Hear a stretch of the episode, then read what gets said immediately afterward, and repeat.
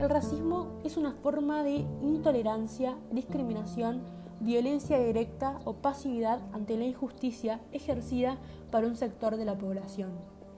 En mi opinión, son considerados insultos tan pequeños que sin darnos cuenta practicamos todos los días. Estas muestras sutiles de menosprecio atentan contra la personalidad, la dignidad y la integridad de una persona, dificultando su desarrollo individual y colectivo.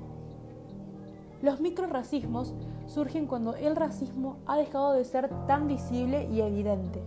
De todas formas, sigue siendo hiriente para la comunidad que lo sufre. Por lo tanto, se considera que los microracismos son la evolución del racismo. Son vistos de una forma enmascarada, pero no deja de ser discriminación.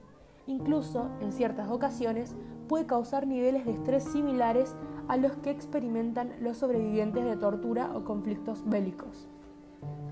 Los microracismos están presentes en lo cotidiano, por lo tanto, es necesario conocer ejemplos de algunos de ellos para así generar conciencia sobre su existencia y sensibilizar a la gente que desconoce el impacto que éstas provocan al ser utilizadas. Algunos ejemplos tales como trabajar como negro, trabajar en negro o la oveja negra de la familia, entre tantos otros. Opino que nadie nace siendo racista.